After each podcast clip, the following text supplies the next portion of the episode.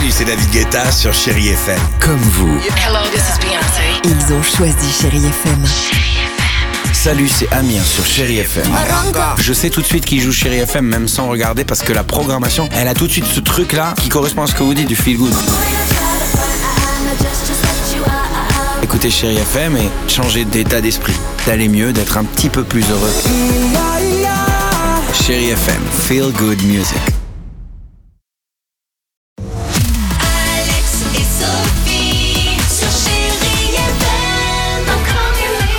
Sympa, 7h10, chérie FM. Très on sympa, va on adore. écouter hum, The Alan Person Project. Ah, il y aura mais également. j'adore, Ah tu oui. me fais plaisir. Ah, in the sky, Sky.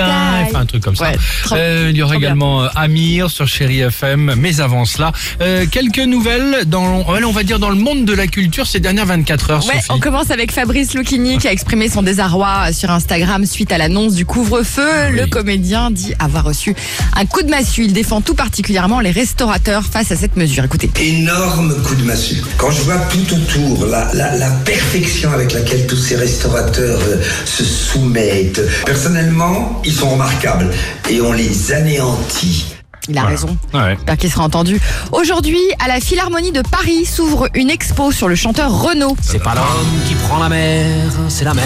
Alors c'est un hommage assez rare hein, pour un artiste encore vivant. C'est une rétrospective exclusive intitulée Putain d'expo. On peut y voir des documents rares, affiches, photographies inédites, manuscrits de ses chansons, planches de dessin, archives, des films de famille aussi en Super 8 et par exemple, ou encore son fameux blouson en cuir clouté Lolita. Voilà, Et puis enfin, la série Emily in Paris cartonne hein, sur Netflix. c'est vrai. Et comme disait Iris Mittenard, c'est vrai que sur cette série, les avis sont partagés. Hein.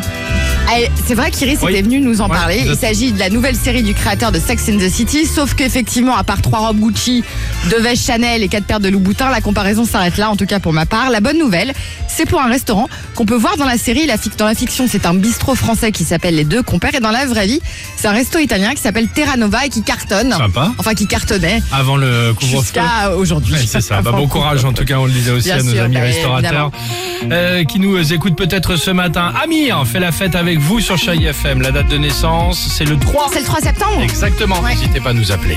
Levons nos sans raison.